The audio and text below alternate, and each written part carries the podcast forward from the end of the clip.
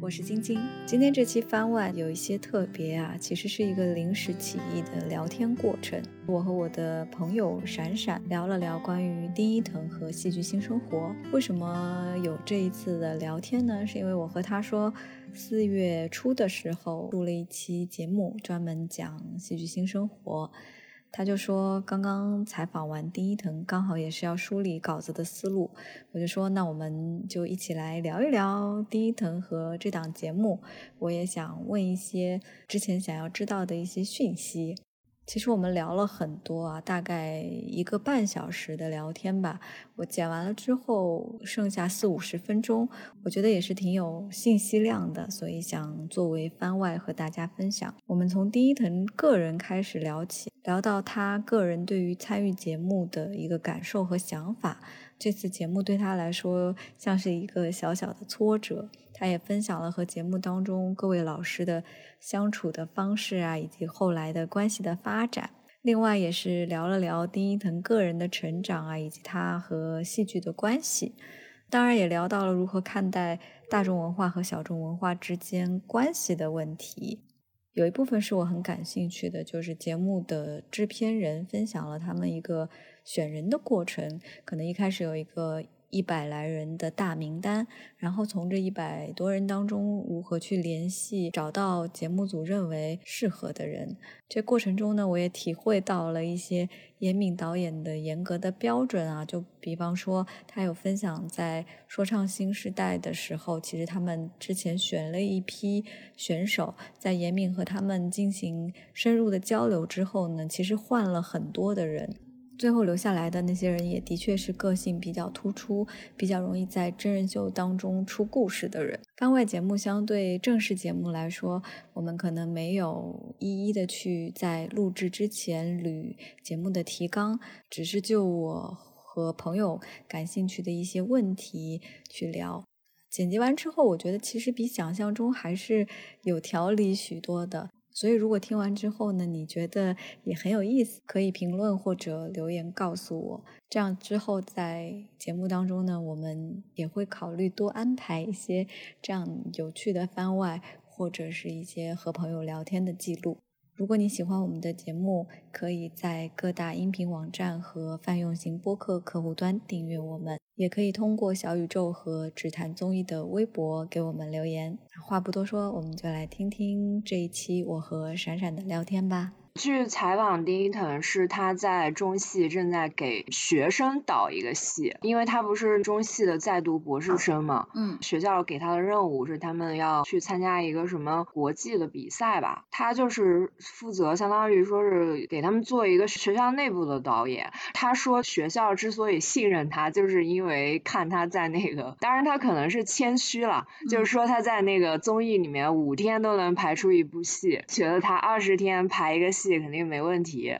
就是他们只有二十天时间排的那个戏，是他们那些人都是京剧系的学生，就根本没有演过话剧，但是跟他的就很搭嘛，因为他自己搞的戏都是那种京剧的结合呀什么。对他那个新西厢不就是昆曲是不是？对对对的结合。新西厢也是京剧，因为那个新西厢里面演崔莺莺的那个女生啊，我还看到她了，她在那个中戏也是给他们这个戏当执行导。导演，他现在是自由职业吧？京剧系的。我想起来了，之前好像介绍过，是中央戏曲学院。对对对，差不多。他说那个新西厢就是到临开场的时候还是怎么着了，他们原来定的那个崔莺莺的演员演不了了，他是被临时找来的。但他现在就是演了这个戏之后，好像就跟丁一腾开始长期合作了那种。他演的还挺好的。对他演的挺好的，但是他那个角色主要就是靠京剧嘛。嗯，对他来说那个就很简单，他可能就排了没多久就就会了。哦，你就顺便跟他也一起聊了是吧？对，我就问他对丁一腾什么看法嘛，但是他不太敢说。我就感觉丁一腾在中戏就是一个明星，他是在那个节目里面看起来是什么小胖丁啊，很可爱。那是因为其他的人资历都很深嘛，他是最年轻的。是的。但是他在学校里面他是博士生，都是比他们大。嗯。他又是导演。嗯。就是他其实是很受捧的。我们在一楼大厅里面采访，四周的学生就过来，就是说要跟他合照啊什么的。然后那些学生，我感觉对他都挺尊敬。反正就跟节目里面氛围不太一样。我们之前还去采访了爱奇艺的制片人，嗯，制片人就说，其实这个节目对丁一腾来说是一次挫折，因为丁一腾，你如果看他的履历，跟他聊，你就会发现他太顺利了。嗯，真的是一帆风顺，年少成名。他那个 title 搜一下百度什么的，特别的夸张，什么新一代的闪耀之星，这是美国美国人给他起的，还有什么那种什么舞台金童子。还是史航这么说他的，反正就是从孟京辉到国际的，全部都夸的不行。他确实也是高产嘛，他现在才不到三十岁，但是他的作品非常多了，其实每年基本上都一部。他还有自己的系统化的东西。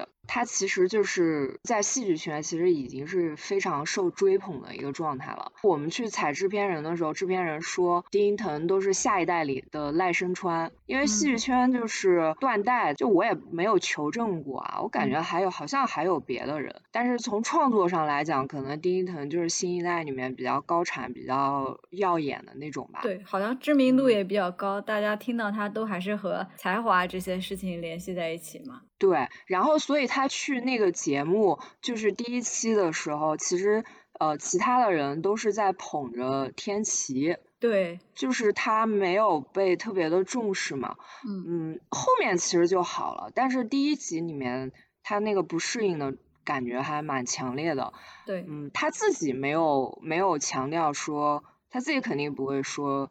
他是因为就是受到冷落啊什么的，但是他确实是不适应，然后他觉得，嗯，他觉得就是被那些好多个摄像机盯着嘛，然后他没有怎么演过影视剧，他是。那些人里面唯一一个从来没有演过影视剧的人，是哈，所以所以他就很不适应。呃，对他微博上不是发了黄老师给他发了好长一段短信嘛？呃，微信还是短信，只反正就发了一段很长的信息给他。节目组应该跟黄磊说，他好像第一期有一些不适应，有一些情绪上有点波动，感觉黄磊还是挺理解他的，可能他也能知道他为什么会有心态上有一点挫折感，所以就给他发了很长一段信息，希望他能。能够转换心态，担心他心态不好，参加这个节目会有点调整不过来，或者中途不愿意参与啊什么的，好像就是安慰了一下他。丁一腾就是因为也不可能也不全是因为那个信息吧，但他自己也调整了一些状态，不是还给他妈妈打电话什么的吗？后来到最后一期，我看他已经对节目整个是个比较接受的状态了。也许聪明的人可能会比较容易 get 那个新的东西吧。其实是因为赵小苏。就是后面他不是跟赵小苏变成好朋友了吗？他相当于就是一开头的时候就是没有真正的融入进去，嗯，后面就是越来越融入其中了吧，然后他找到快乐了。他自己的说法就是，因为他在里面待了大概。七十天的时间，嗯，他是完全没有准备好，他知道录真人秀会比较苦，但是不知道具体的形式，嗯，什么五天让他出个戏啊什么的，就一开头肯定是不适应的，可能每个人都不太适应，但是他的表现就是因为他比较在外面都是比较镇定的，就是我跟他接触的时候，我觉得他是一个非常成熟的人，感觉他那个接人处事啊什么的都还是就不太像一个。呃，二十多岁的人吧，嗯，你就可以想象他还不到三十啊，他今年才他九一年呢，哦，好小，对，就是很小，而且他其实从一五年什么就开始知道窦娥，就其实一个很大的戏，也不算很大，但是一个多小时的戏，然后他有一个工作室，那些演员都跟着他呀，就你能想象他生活当中其实是不是一个小孩的那种状态吧？我觉得。然后他到这个节目里面，就是变成一个节目里面的年轻人那种感觉。嗯，所以他可能需要调整一下心态。我们看节目的时候，他不是都是比较可爱嘛？嗯，对，那种萌萌的一面特别多。嗯，这一点我挺没有想到的，因为我在一五年时候其实就看过他那个时候在孟京辉工作室的那些戏，就是二丁一笑那个团的戏，包括那个寻欢作乐，还有女仆。就那个时候感觉丁一腾整个人还是给外界的形象，就是你刚才说的有点端着嘛。就是他有一点还是那种才子的形象，感觉是一个对戏剧要求很高的人。我看第一期的时候就觉得有一种反差萌，你会以为这样的人其实他有很多清高或骄傲的部分，结果他展现出来的是那种 很萌的样子。我觉得他在那个几个老前辈中间就很很可爱，就突然觉得他好像。这可能就是真人秀的一个作用吧，让我们觉得好像他像一个真实的不到三十岁的小朋友的感觉了，就不再是那种好像是一个很成熟的、有才华的年轻导演这样一个身份。对他可能就是他生活中也是这样的，只是就就是如果只去看他的戏就感受不到，对，或者是就是他表现不出来。嗯，就真人秀嘛，而且那些人就是跟他的相处，肯定跟他的学、他的演员啊，还有我们去采访他的时候状态会不太一样。对对对对对，嗯，因为他在微博上也写说，戏剧新生活对他来说是可以改变人生的节目，嗯，就是评价特别高。然后我就问他为什么，他说他就是没有把这个只当成一个综艺，嗯，因为他觉得就是他是他的原话是真人秀像一面镜子。嗯，可以发现自己原来是这样的人。比如说第一集播完，他可能自己看了，然后他就说，嗯，原来我是真的是很细腻，就是很敏感。为什么他会依赖妈妈，要给妈妈打电话？然后是不是因为？这个人没有爸爸，他会反思这些事情。我觉得就是有有个东西把自己的生活记录下来了，就会反思一下自己为什么这样。嗯，他可能平常不太会注意到自己的这一面嘛。他在节目里面的变化就是倒影那那场戏。嗯，就是他跟赵小苏对一块跳到那个乌镇的水里，他说那个戏就是对他相当于这个节目的一个中转点。其实翻译过来就是演爽了，就是找到那种 话剧的牺牲感了、愉悦感了。还有就是找到朋友了。看赵小苏的采访是说他跟那个丁一腾特别特别的契合，嗯，说他们两个都是要强的性格嘛。嗯，在那个孟京辉的剧团里面，什么就别人都说他们两个很像，然后还说什么丁一腾晚上就跟赵小苏偷偷说啊，我在这个节目里面找到了一个朋友，什么什么的。我那天还听到那个大内密谈采访赵小苏，赵小苏也说到了这个，说之前在孟京辉里有人说有一个小赵小苏，就是说的丁一腾，还说他去参加这个节目，就是因为他就猜到。丁一腾会去，他最想合作的人就是丁一腾。他还解释说，之前都不认识天琪哦，但他就是想和丁一腾合作。然后有了倒影那个戏之后，他就他也有一种完成自己想要完成事情的那种感觉吧。好像那个跳水那个那个戏对他们俩的影响都很大。他说之前丁一腾讲到他们两个第一次见面还是什么，说他觉得赵小苏作为师哥有点端着什么的。有点什么么拿枪拿掉，然后赵小苏还说他自己没有，他没有完全没有感觉，说只是丁一腾自己单方面的感受。但是现在他们关系感觉就是相处的特别好。对，因为赵小苏好像也是一个比较温暖的人，情商比较高吧，然后比较会照顾人那种。可能丁一腾在里面就跟他处的不错，他也放松了，就真的能玩到一块去了。对，而且他特别喜欢黄磊，丁腾的那个经历当中有特别多的贵人嘛，就是那个孟京辉啊，对孟京辉，然后还有那个欧丁剧团那个爸爸，对，然后还有黄磊，他就觉得黄磊处事的方式啊什么的都让他感到很很舒服吧。对，赵小苏在《大内密谈》里面也讲到，他说觉得黄老师能做这个事情，从他心里来说，他是觉得那种很佩服。对于戏剧来说很有使命感，可能他们做戏剧的人对他他就有这种惺惺相惜。在你已经赚了很多钱，在综艺还有在主流娱乐圈都已经有一定位置的时候，你还愿意去做你自己觉得是事业的东西，他们还是觉得很敬佩吧，有这种感觉，还是有一种前辈的那种尊敬在。对，而且因为黄磊不是做乌镇戏剧节嘛。等于说，那个戏剧行业有一部分的那个商业是黄磊带起来的，这么说也不算为过吧，我感觉。嗯嗯。而且他特别喜欢丁一腾，就说他特别喜欢在乌镇的感觉，嗯，平常的日常生活可能就是一个正常的状态，但是在乌镇，他说就是戏剧人是特别有尊严的那种状态。有时候感觉他们也挺天真的那种，应该怎么形容？对一个事情有很深刻热爱的时候，他好像你稍微满足一些他在这个热爱方面的一些东西的时候，他就会觉得很快乐，或者是得到了一些满足。对。爱奇艺的制片人还说，他们其实，比如说那个刘晓烨，就是演两只狗的那个，对，小叶老师，然后他其实是，他不是很穷嘛，就是口袋里面只有两万块，但是他每次都是对自己很穷很自豪，实际上他可以演很多别的戏赚钱，什么徐克都找过他什么的，他就不愿意，嗯。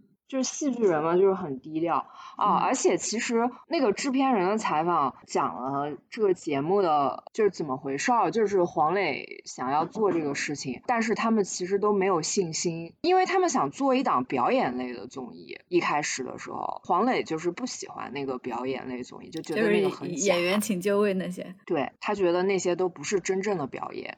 嗯，因为那些节目收视率最高的部分都是在那点评的那个部分。对，都不是在表演什么之类的。对，所以他觉得那个根本就不算，他就说可不可以做一档戏剧人的节目。制片人一开始就很没信心，但是后来好像是爱奇艺的老大就觉得这个可以，可能也有一点文艺青年的细胞吧。后来就真的做起来了。感觉这件事是需要很多方的人都有这个情怀。情怀好像有点滥用，需要很多人坚持一定要做这件事，否则这个戏剧这个东西感觉在商业上每一个环节都有可能会被否决。对于现代人来说，一个是他又从来没有这样一个综艺，招商起来肯定也会压力很大。对于每个环节来说都是比较艰难，所以感觉这个综艺还挺珍贵。对，尤其是一开头的时候嘛，嗯。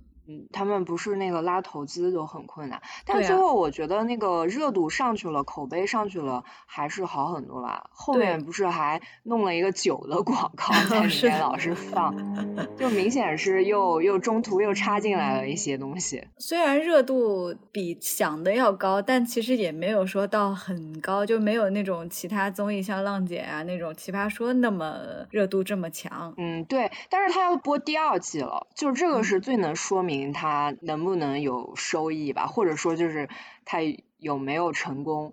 对，就是已经在准备了吗？还是已经？对，就已经是应已经是说要有第二季了。哦。嗯，就提到了，还没有官宣嘛，但是应该是要有了。他们肯定也是对这个结果还是比较满意的。我其实觉得，对这些戏剧人来说，他们可能之前对综艺这些也是不感冒的吧。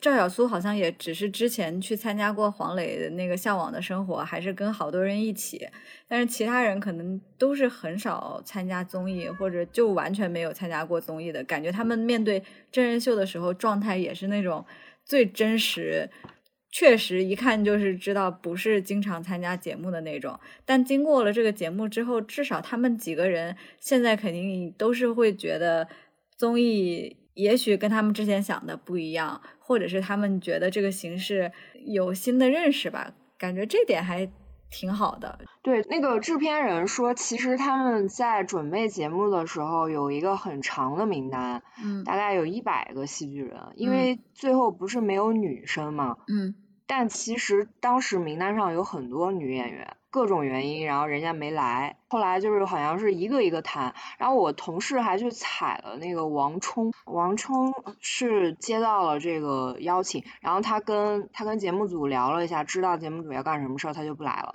然后他是那种。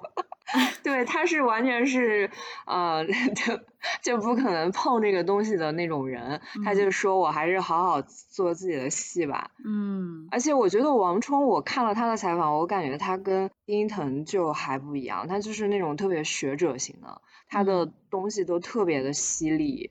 他是搞那个新浪潮的。对，就是那种好奇心可能会很喜欢的采访对象。文艺上面有一些呃坚持，就是说有一些，就是怎么说，有点自命清高，但是他确实做的东西又很，确实很高雅的那种，他也有这种本钱，比较骄傲吧。对，因为喜欢话剧的人，他把话剧当成事业了，他可能就是不想接触大众娱乐。嗯，他跟那个东西的调性就是反着的，要不然他为什么这么坚持呢？嗯，所以他可能会排斥。但是来的人肯定都是觉得这个事情有助于戏剧的发展嘛。反正丁一腾就是很乐意的，我感觉丁一腾就是那种有商业思维，然后有那种呃事业规划、有目标的那种人。他不是那种浑浑沌沌，然后觉得走到哪算哪，然后也不是那种就是我没有企图心，我没有事业目标，随便怎么样都行。对，啊，还有一个原因是，他说巴尔巴疫情期间给他打了个电话，说戏剧要么就此消亡，要么就复兴，就以各种形式彻底振兴。他的意思就是在疫情期间嘛，然后戏剧能用这么一个多媒体的形式，国内现在其实都好了嘛，国外那肯定就是戏剧人都很惨了。嗯。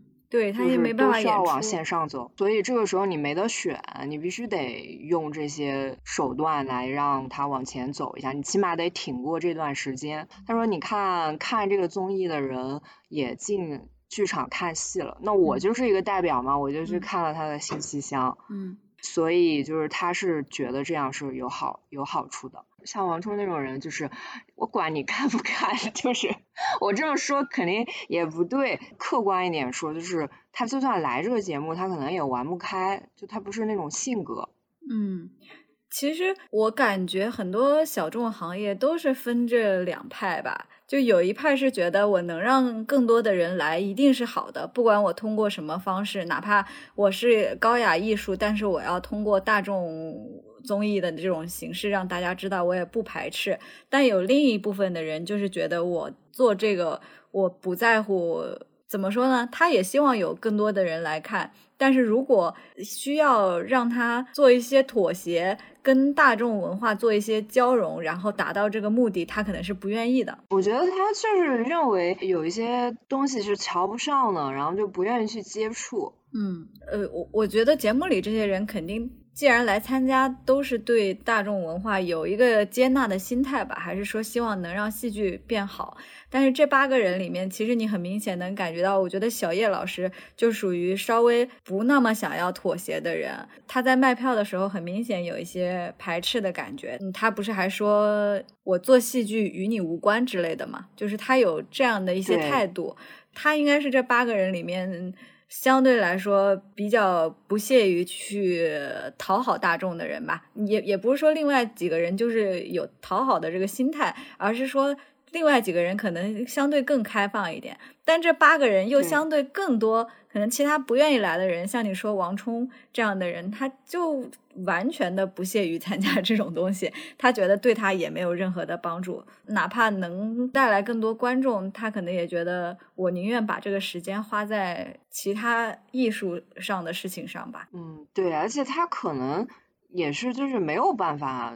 接受自己在真人秀当中嘛，就这个事情对他来说太难受了啊。对，其实也不完全是行业的问题，可能也是个人接受度的问题。对你想想，要是要是让我们去参加一真人秀，就不管是什么，你有那么多台摄像机，对，就是有十几台摄像机对着你，然后从早到晚的拍。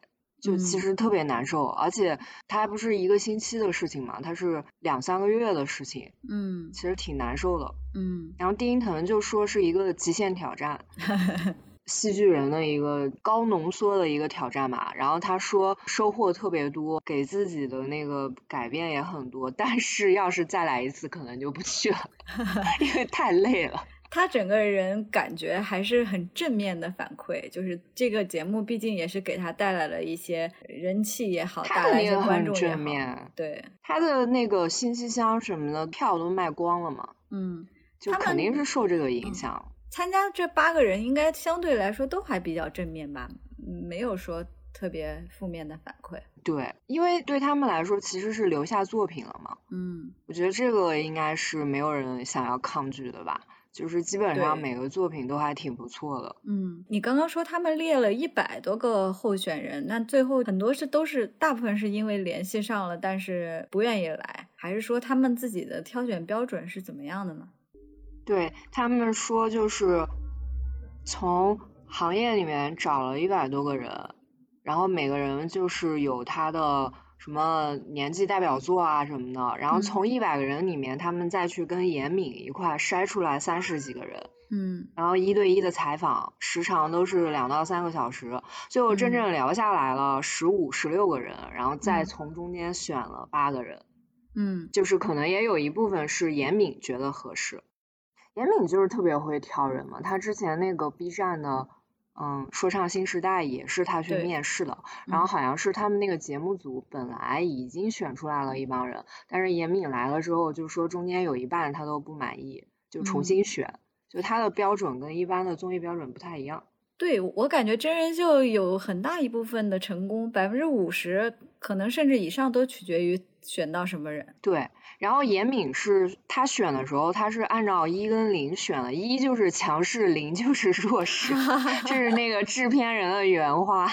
嗯。然后一跟零之间的人就是缓和矛盾，然后还有二二就是修睿，因为他不是戏剧圈的人嘛。嗯。但是其实修睿对这个节目挺挺重要的，对吧？就是他是他是一个很讨喜的存在，然后他又有那个矛盾冲突。对，就是大众娱乐跟跟戏剧的冲突，嗯，这个都是选人的功劳，嗯，我觉得丁一腾肯定是相对，我觉得他应该是介介于强势跟弱势之间的吧，嗯，还是说他应该算弱势？嗯，他可能在艺术上比较强势，生活上比较弱势。对对对，应该是这样。对，我觉得他们得有。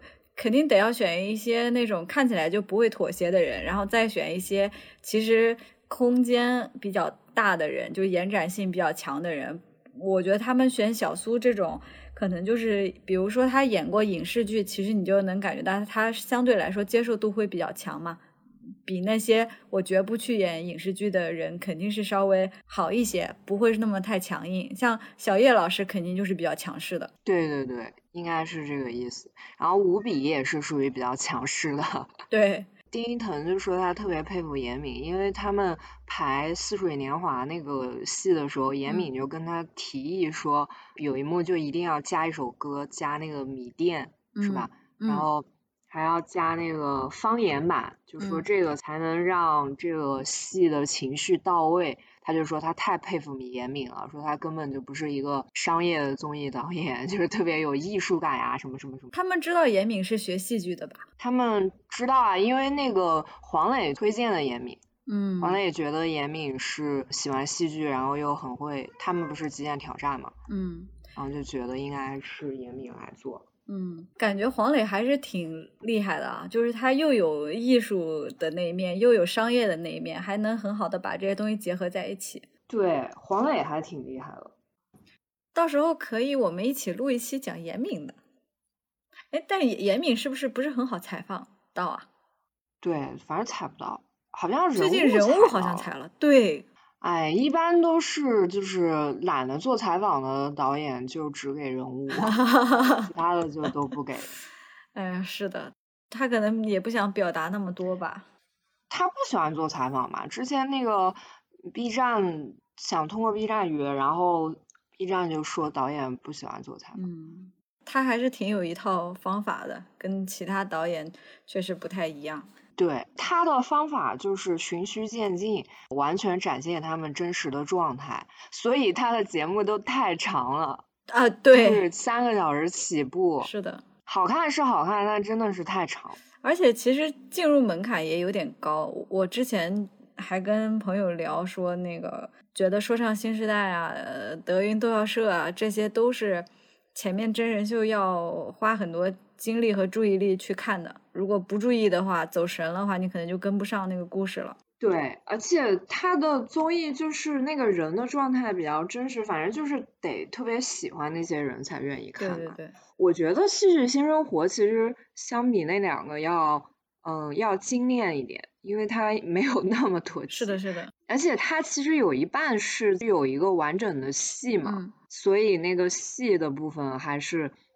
嗯，就是可以可以分段看，嗯，像像那个说唱新时代，它一个它一个比赛要持续那么久，就看起来实在是太累了。嗯，那你这回问丁一腾的问题里面，是以戏剧新生活为引子吗？还是说，嗯，你问到哪些是跟节目相关的呀？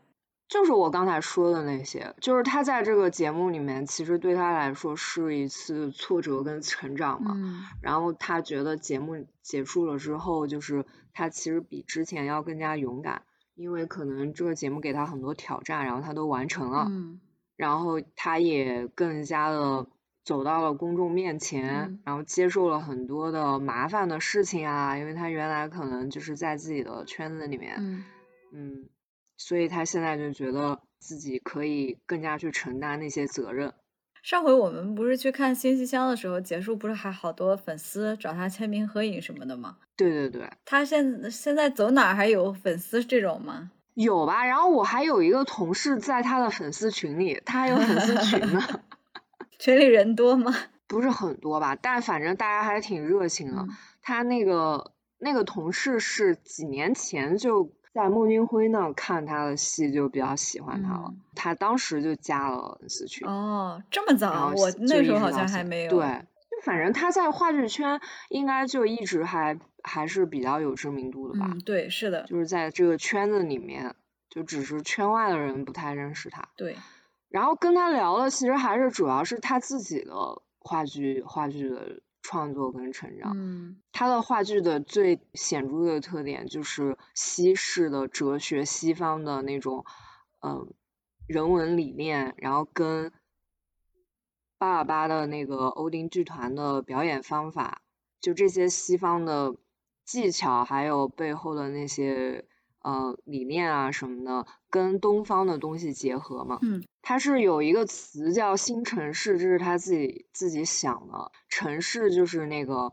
方程式的城市，哦那个意思是戏曲是用城市来表演的，嗯就是戏曲是一种特别标准化的表演方式，就是你的每一个环节你都得做到特别固定的东西才算好。嗯但是先锋的戏剧其实是自由的嘛，嗯就是延展性的。嗯然后所以他用新城市来表达他的这种创作技巧，嗯然后他就把嗯西西方的东西跟东方的古老的戏曲结合起来，嗯然后形成他的一个创作的理念。嗯反正丁腾就是那种特别有自己的一套系统，嗯而且其实很成熟了，我觉得。嗯，我第一次看他的戏是那个时候，他可能还没有这个新城市的概念，就是之前看还是寻欢作乐的那个时候，还比较西方，就是他那是一个二十六个字母的什么故事，就是每一个字母都有一个单元剧，然后每一个字母都会。呃，作为一个单词，他会用一段小的戏剧去解释那个单词，可能有二十六个小剧场的那种感觉。后面女仆开始其实就有点往国际化那个方向走了。女仆我其实有点忘记那个剧情了，但当时是一个午夜剧，就是蜂巢十一点半还是十一点开始，大概是一个四十分钟还是五十分钟的剧，不是很长时间。女仆那个时候就觉得开始有了一些转变，就很有很多有很浓厚的那种文化的东西在里面。到新西厢，我这次再去看的时候，就感觉他这个时候他那个体系可能已经慢慢摸到了吧，就他已经开始有一些自己套路了。他其实是从窦娥开始的，是啊对窦娥我15没看过一六年的。窦娥也挺好看的，窦娥跟新西厢差不多，就是把那个古典的一个故事重新演绎。嗯女仆那那个阶段，我觉得她是在学习吧，嗯那时候她很年轻嘛，对那时候才才二十对刚出头对，那时候她就属于可能就是刚开始，就还没有自己的一个完整的想法跟理念嘛，我觉嗯得她就在试，嗯后来她就慢慢就开始了。但是其实我觉得创作者就是他可能有学习一些创作方式，比如说电影也是，就是你可能对某一些创作的技巧会感兴趣，就像是有的人喜欢拍长镜头嘛，然后有的人喜欢拍快节奏的，嗯。这些东西都是你创作的素材，还有就是创作的方法，然后你觉得那个东西天然的吸引你，就是可能它跟你的喜好审美契合，但是那个都是一个就是一个方法论的东西，嗯。然后它里面的那个创作的内容还是他自己生活给他的，嗯。自己想要表达的东西。嗯。丁一腾其实对他影响最大的就是他父亲去世，嗯。因为他是一个非常敏感的人，然后他爸爸是一五年的时候去世的，他就接受不了，觉得说为什么命运是这样？嗯。可能也有别的事情，就是他其实也是什么在国外待过一段时间，就是他一看就是那种很敏感的小孩，对就对。这些东西都是会非常的就是深入的去思考，嗯。就是往那个深深入走了，嗯。所以对他来说这个事情就很难消化，嗯他就把这个跟那个窦娥联系到一起了。嗯就是因为窦娥里面也是，就是为什么命运会这样，嗯所以窦娥其实是在讲跟命运抗争的一种一种关系。窦娥里面的高潮段落是有两个舞龙舞狮的演员是演那个老天爷跟老天母，把那个老天爷具爷象了，实体化嗯了。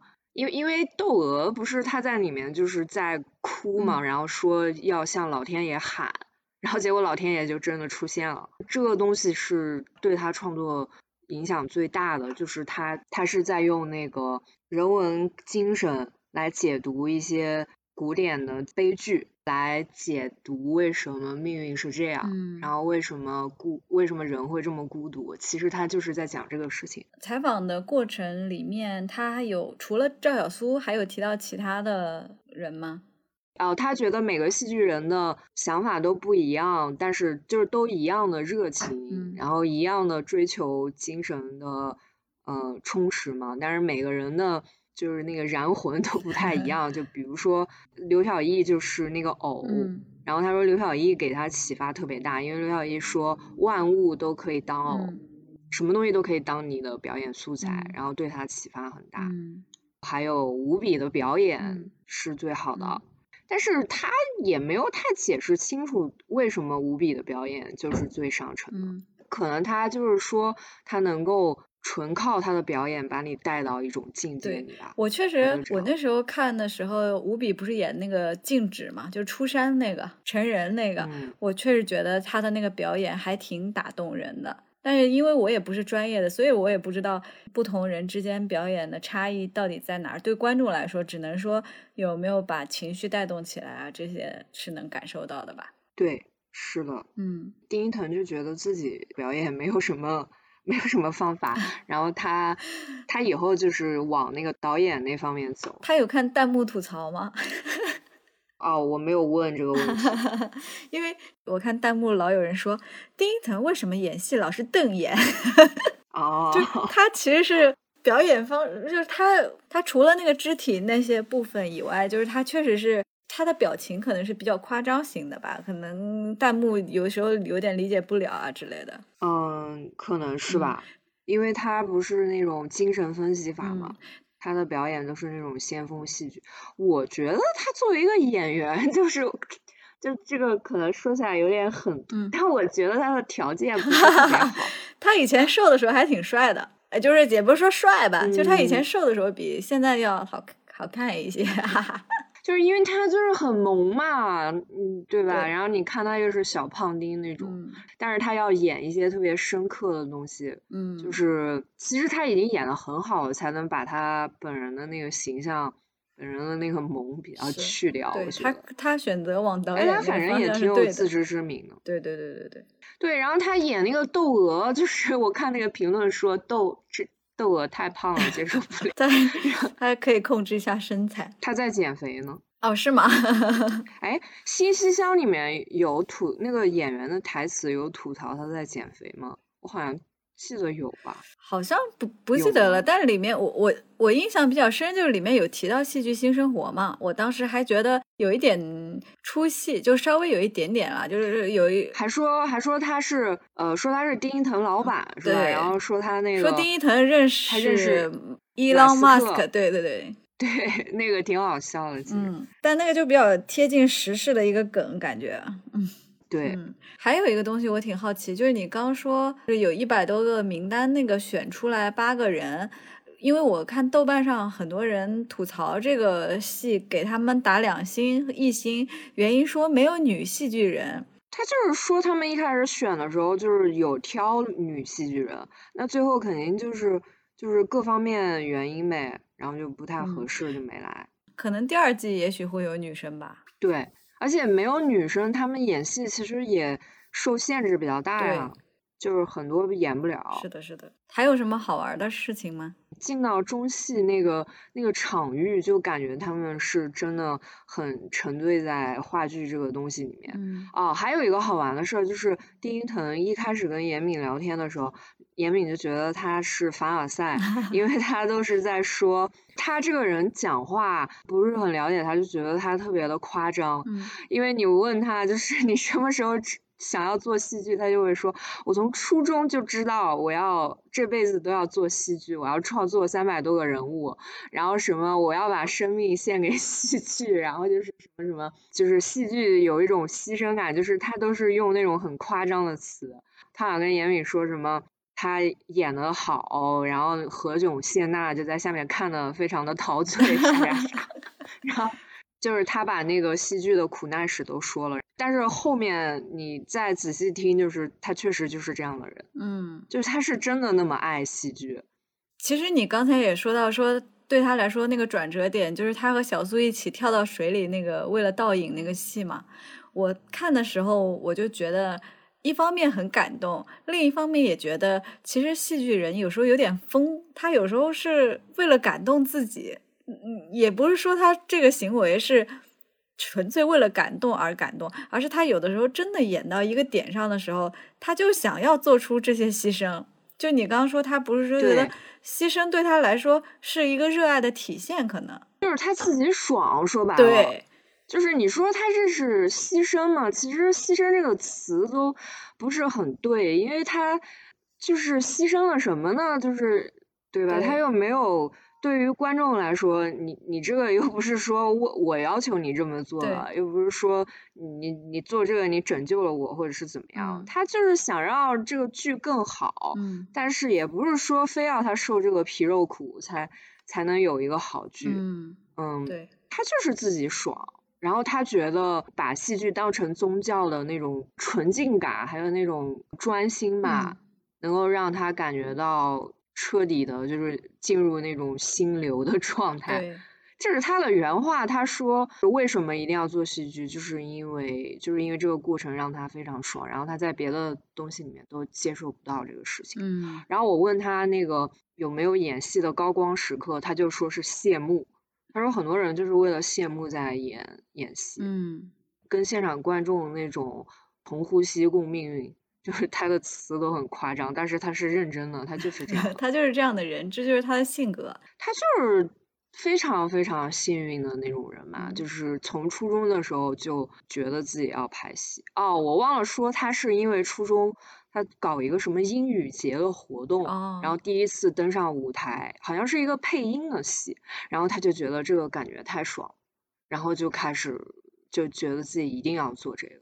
然后他妈妈是医学专家嘛，就不太信任他能做这个事情。他妈妈七十多岁了，四十多岁才生的他，但是后来就看到他儿子是认真的，然后你看他就觉得这个事情要做，那一般人可能就是随便想想，但是他到了大学大二大三他就进了孟京辉，然后就开始演活着，嗯，就开始就就开始对吧？中国最一流的。导演合作，所以他其实非常幸运。然后他后来就二十多岁，他就被那个巴尔巴看上了，最一流的先锋导演，就觉得他特别好，什么什么的，真的是天之骄子。好羡慕这种，就是那种很幸运。对，而且他还不缺内容，也不缺生活，嗯，还挺幸福的吧？嗯，羡慕。没办法，但是人家也用功啊，人家就一年逼自己出一个东西，然后就全身心的投入。对，他说那个新西厢改了三十多遍。哇，那天赵小苏还说他在申请博士后呢。我不知道他在申请博士后，我只知道他好像是在读博士吧。嗯。哎，他博士博士毕业了，应该是毕业了。哦，太厉害，好吧。他现在有一个工作室。那这节目也等于能让他工作室经营的更好了嘛？那现在机会更多了。曝光也更多了。对，因为他一年到头都在巡演，然后那几个演员可能就也有自己的工作，但是会更多的靠到他这边，因为他的戏很多，他那四五个戏每年。他高产呀。对，每个戏巡演每个月都不缺活。嗯。话剧就是可以一直巡演嘛。对，所以你刚刚说这个节目对他来说是个挫折，因为他一直一帆风顺嘛。但节目结束以后，又发现他又很幸运，又遇到了这个事情。我觉得这个节目对他是挫折，这个形容也是因为他实在是没什么挫折。其实说是挫折，也无非就是第一集别扭了一会儿吧。然后你看说什么大家捧着天齐，其实那个制片人不说，我自己都感受不出来，因为第一集过后不是很快他们就让那个让让他导那个似水年华嘛，就根本就是非常短暂的时间。然后那个刘晓叶他们就一直在说他们年轻人创作能力强。是的，是的，还是挺捧着的。其实他自己的挫折肯定也有，只是说他不会把它拿出来说什么的吧。就是可能他爸爸的去世对他来说是一个很大的挫折。嗯。然后其他的可能也有。然后他说他一般不太爱强调这些。嗯。但是表面上看他的经历就是非常的一帆风顺，对，太嫉妒了。然后我就我就跟他说，我说你你这么一帆风顺，为什么你拍的戏全都是那种就是命运的不公？是的。然后我说你，我感觉你你那个履历上面有挫折吗？我说我真找不出来，我真的就这么问他。他说呢？然后他就说。他说他没有表面上看起来那么轻松，就是这些沉痛的东西他不愿意拿出来说，什么什么的。